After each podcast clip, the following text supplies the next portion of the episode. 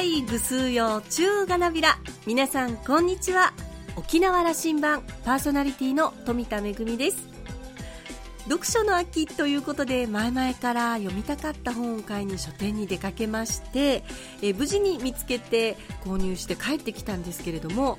なんだかこうその本を手に入れたということだけにも満足してしまいましてかなかこうページを開かずに机の上に積んだままになっているというのをちょっと反省しているところなんですが本当は時間があれば新しい本だけではなくてえー、一度読んだことのある本例えば学生時代に読んでいた本なんかをもう一度こう読み返してみたいなと思ってます、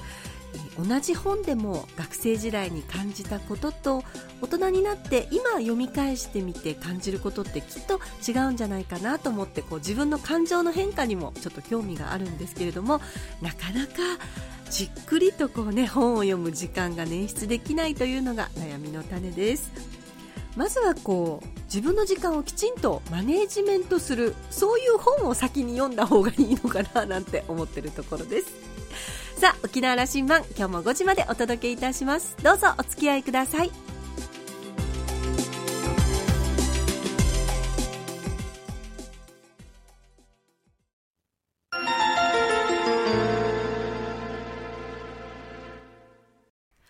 那覇空港のどこかにあると噂のコーラルラウンジ。今週は石垣市市長の中山義隆さんとラウンジ常連客で沖縄大学地域研究所特別研究員の島田克也さんのおしゃべりです。中山さんは1967年生まれ、石垣市のご出身です。沖縄県立八重山高校から近畿大学商経学部へ進学。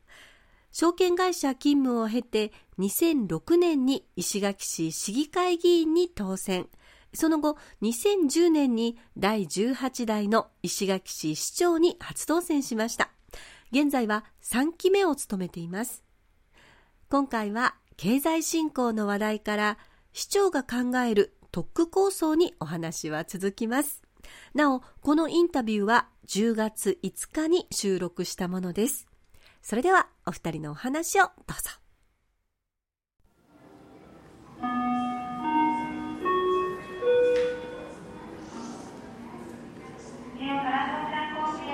あの復帰後ですね、まあ、ここまで沖縄は発展してきました。これはあの確かに復帰前のいろんな課題、まあ、高度経済成長本土が伸びている中で沖縄だけ取り残されたのを追いつけ追い越せの状況で、きましたけど、まあ、基本的にインフラとかですね、うん、そういった面においてはもうほぼほぼ肩を並べるぐらいまで格差是正と言われるキーワードでね、はい、はい、なってるかなと思います。ただまあ基地問題とかですね、うん、完結しなければならない課題はいくつかあると思ってますし、えーまあ、県民所得においてもですねまだまだ伸ばせる状況だと思うんです。が、まあ、これは経済全体の中身の仕組みをいくつか変えていかないといけない、うんところがあると思います正規雇用が少なくて、うん、あの臨時的な任用とかですねパートのような人たちが多い非正規の人たちが多いというのは当然当然、うん、所得は下がりますしそれをどうやって引き上げていくかという政策とかも、まあ、そこはその平均所得県民所得が全国平均に、追いついていけなかったという部分の反省の部分ですよね。はい、はい、それはもう経済の仕組みがそうだった。と、うん、そこをまあ見直ししなければならないと思うんですがただここから先沖縄は、この50年間動いてきたインフラ整備の部分から次はソフトも使いながら先ほど言いました観光を量から質に伸ばして観光収入を増やすと。いう仕組みがもう今沖縄ではできそうな雰囲気まで来てると思うんですね。観光入客数があもう何百万人とかもう1000万人とかって超えてくる状況になってきてます、ね、エンジンが出来上がろうとしているところそうですね、まあ、だったというところですよね、はい、まあ、そのコロナ前ということで言えばね、うん、でその仕組みがある程度できてきた、うん、見えてきたので次はこれをどう生かして、えー、経済を伸ばしていくのか。でまた県民の生活を豊かにしていくのかという部分があこれからの振興計画の中身かなというふうに思ってます。あの菅政権になって、はい、そしてえー、沖縄担当大臣は河野さんになって河野さん,、はい、河野さんはストレートにものを言う人だから、はい、中村さんなんか気が合うでしょう、うん、そうですね。本音で言い合って話ができるでしょう、はい、比較的同世代で議論もできるでしょうし、い。や河野さんが言ったのは、うん、そのうんそのリンク論と、うん、その基地問題と振興計画というのはリンクするしないの話はもうこれしてることをみんな分かってるんだから、もうそうしましょうよと言ってるんだけども、このことについては、はい、あの私はリンクしてると思ってるんですね、ただそれをリンクじゃないっていう、あの言い方であのごまかしてしまうからおかしくなってしまってるわけであの沖縄の置かれている場所とかにおいてのですねあのどうしても安全保障上基地がこういうふうにあるとかですね、まあ、今でしたら石垣の場合ですと陸上自衛隊の配備の話があります。ただそれに関してはどうしても国防上安全保障上こういうふうなことが必要だということが分かればですね、えー、まずその、まあ、これちょっと語弊があったらもあの誤解があったらないようにお願いしたいんですが、えー、基地があってうるさいから、うん、予算あの補助金ちょうだいっていうのは違うと思うんですよ。うん基地があって確かにうるさい、ですけども、まあ、基地はいわゆる迷惑施設料、ね、そう迷惑施設料のような形で補助金なり沖縄の振興計画をもらうのではないと思うんですね。でそれがあることの理解、安全保障上、まあ、国防上、どうしても必要だということはもう理解したと、理解した上でも、でもそれでもやはり、これがあるこの基地があることによって私たちの生活なり、うん、経済の発展が阻害を受けているのであれば、それを引き受けた上でこういう新しい経済の伸ばし方生活の改善の仕方を考えたのでこれに対して予算をつけてほしいというような要求の仕方がこれからの沖縄じゃないかなというふうに思うんです。うん、なるほど。ですから例えば沖縄の、まあ、新しい仕組みを作るために予算くださいという形で、えー、辺野古があるからど。うだから予算くれということではなくてですね、これは実はねこの議論は20年前もあの盛んにしたんですけどね、新しい時代その、日本をリードするような機能も沖縄から始めるということでの予算という意味もじゃないかという話だったけど、なかなかそこは曖昧になったなと思っていましてね、その50年目と節目で、この考え方のところの議論を整理すべきところに来ていると、ねはい、この今回の振興計画の議論というのはそこに僕は大事なポイントがあると思っているんです。はいあのもう一つは例えば、まあ、沖縄がこれまで税制の面で、例えば青森だったりとかビールだったりとかが酒税が減税されてたりとかですね。それがもう戻るんじゃないかとか、いろんな流れ流れの中でじゃあ沖縄の酒造メーカーがどうやって生きていくのかという時に減税のお願いだけをずっと東京に要請に行くのではなくてですねそれを青森メーカーが生きていくために酒造メーカーが生きていくためにこういうことをしたいとその分の予算をつけてほしいと。減税ではなくて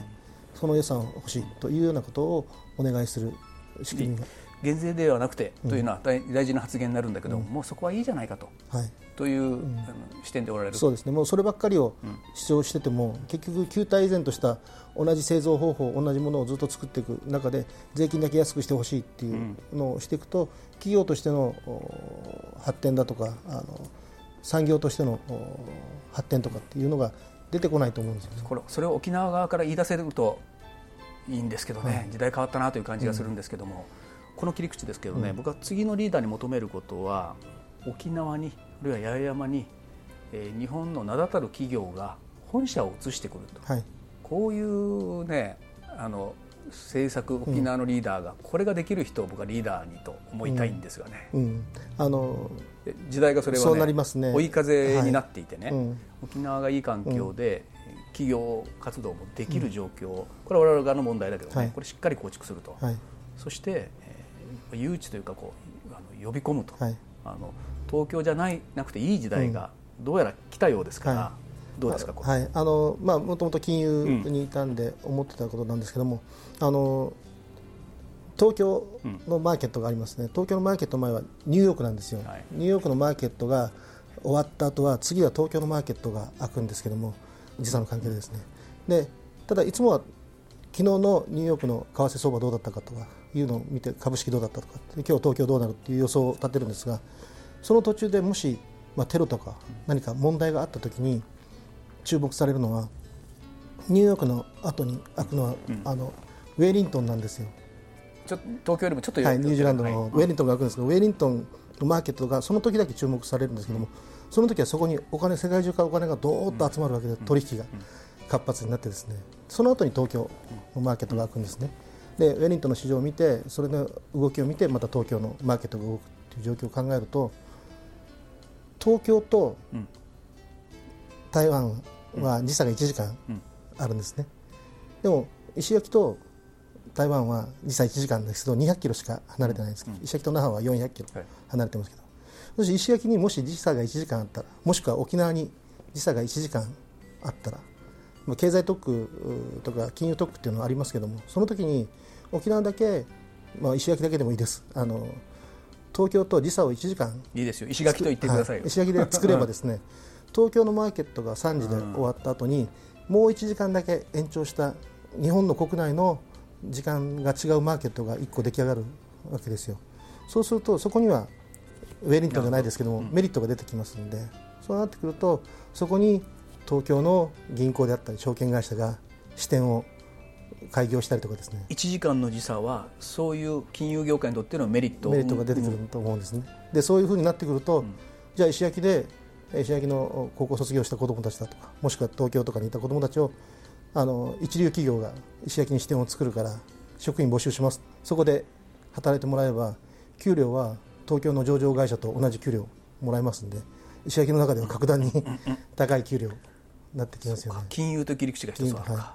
い、香港がああいう状況になって、はい、今香港からあの名だたる世界中のバンカーだとかあそういう証券会社に勤めてる金融スタッフたちがどんどん今外に流出し始めてるんですね、で台湾はそういった人たちを受け入れると言ってあの募集かけているような状況ですけど日本でそういう動きをまだ見えてない、あの日本に来てくださいという形は見えてないんですけども沖縄はそれを受け入れる素地が十分あると思っているので。沖縄がコンタクトはあるそうですよね。ところが沖縄側がなかなかそれに反応しないということでしょう、うん、あもうこれはもうすぐやってもらって、うん、沖縄が香港に代わるあのアジアの金融マーケットになりうるチャンスだと思いますけど、ね、我々20年前に第三次振興計画を作るときに、金融特区というあのちっちゃなものをやるってやったわけで、本当は発想はあの辺であったわけですが、全然やりきれなかったわけですけども。もしかしたら時代が回ってきてるかもしれません、うん、今も本当にチャンスだと思います、もう千載一遇の、まあ、相手にとってはピンチですけども、沖縄にとってはチャンスだと思うんで、これはなんとかしても。もう一個、これはコロナが後押ししてますよね、あそれもあるかもしれない。東京で、うん、あの仕事しなくてもい。いという、はい、これ、個人もそうだし、うん、企業もそう思ってきた、はい、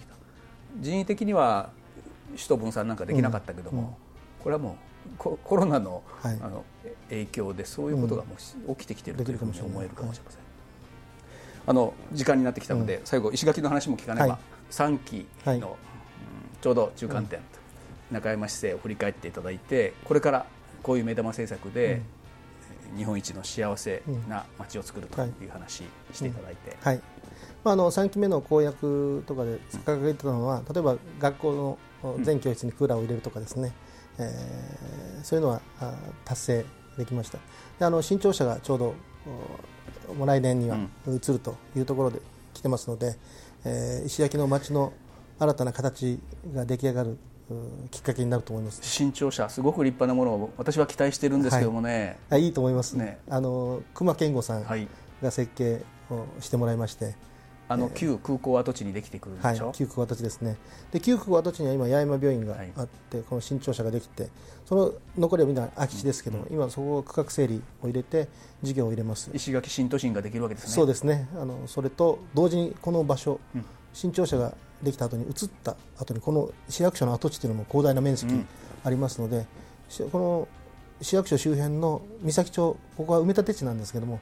市役所ができたと同時に建てた建物がたくさん、まあ、築40年とか近いものばっかりなのでこの三崎町エリア全体の再開発というのも一つの視野に入ってきます。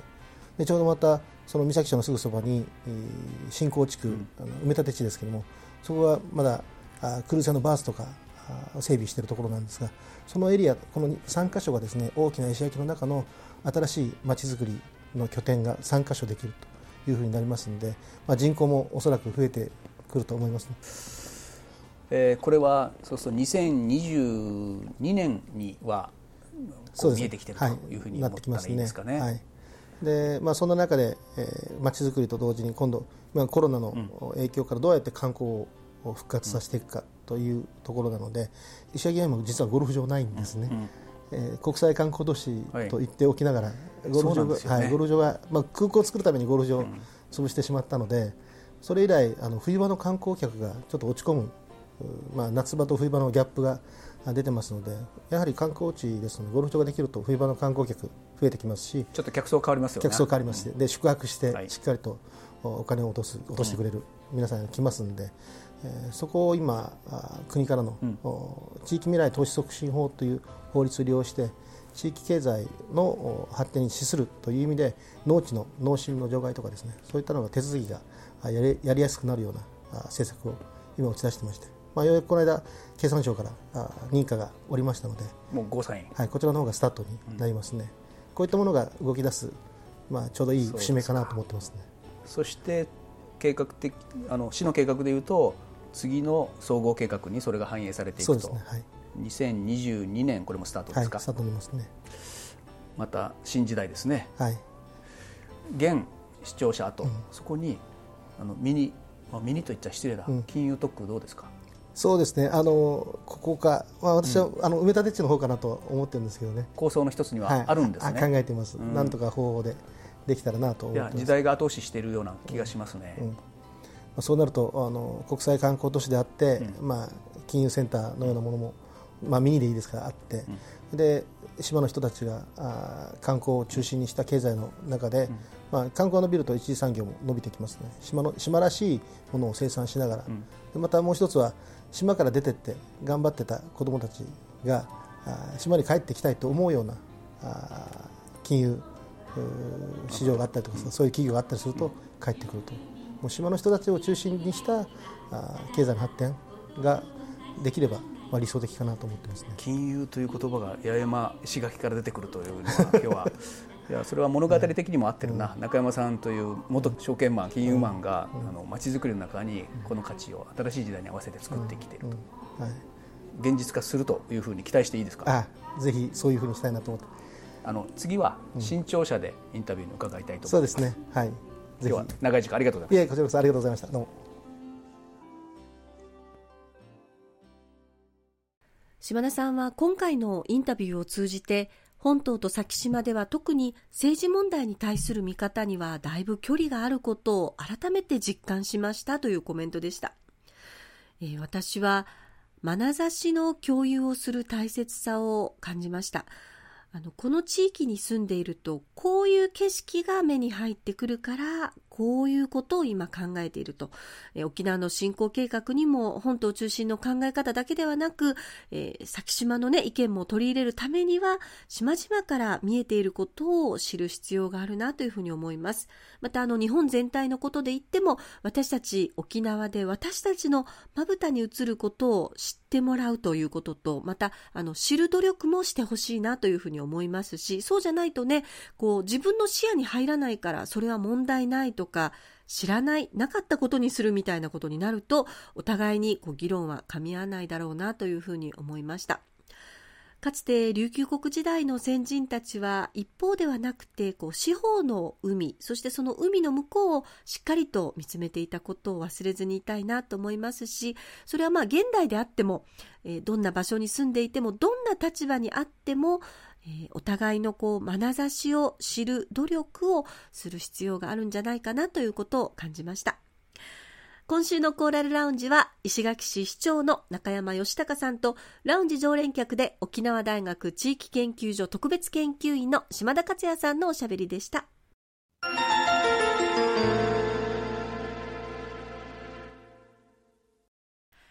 めぐみのあしゃぎだよりのコーナーです。世界中のいろんなお祭りの中で、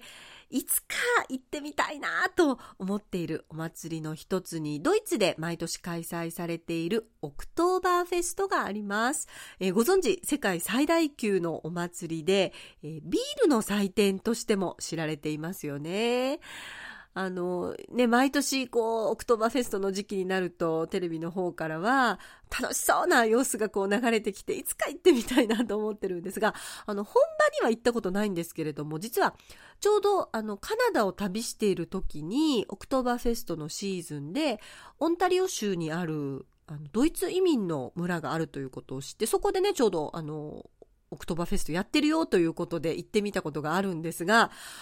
仮設のテントの中にですね、もうぎっしりと地元の住民の方が詰めかけて、もうフルボリュームで音楽が鳴ってまして、そこで、えー、楽しい音楽に合わせて、そしてね、歌ったり踊ったり、えー、さらには美味しいビールと、そして熱々のこうソーセージを頬張るという大変貴重な経験をしました。いつか本場にも行ってみたいなと思っています。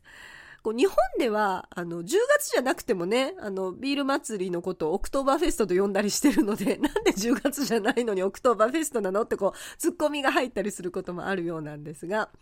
えー、沖縄もね、オリオンビアフェストが今年はこう中止になってしまって本当に残念なんですけれども、また、えー、来年復活することを願うばかりです。そして今年はですね、あの、各ビールメーカーが、あの、秋限定のビールをね、たくさん出してるので、まあ、それらを買って、こう、飲み比べるというのを、あの、お家で、あの、お家でオクトーバーフェスタをやろうかなと思ってます。めぐみのあしゃぎだよりのコーナーでした。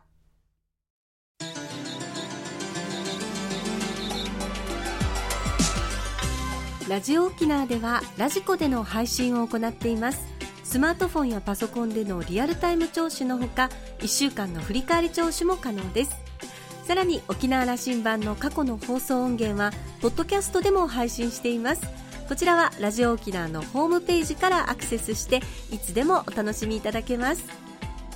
また沖縄羅針盤のホームページでは番組情報の発信のほか私富田恵とコーラルラウンジ常連客の島田克也さんのフェイスブックへもリンクしておりますのでお時間のある時にぜひこちらもチェックしてみてください。沖縄羅針盤今週も最後までお付き合いいただきまして一平二平デービル。そろそろお別れのお時間です。パーソナリティは富田恵でした。それではまた来週。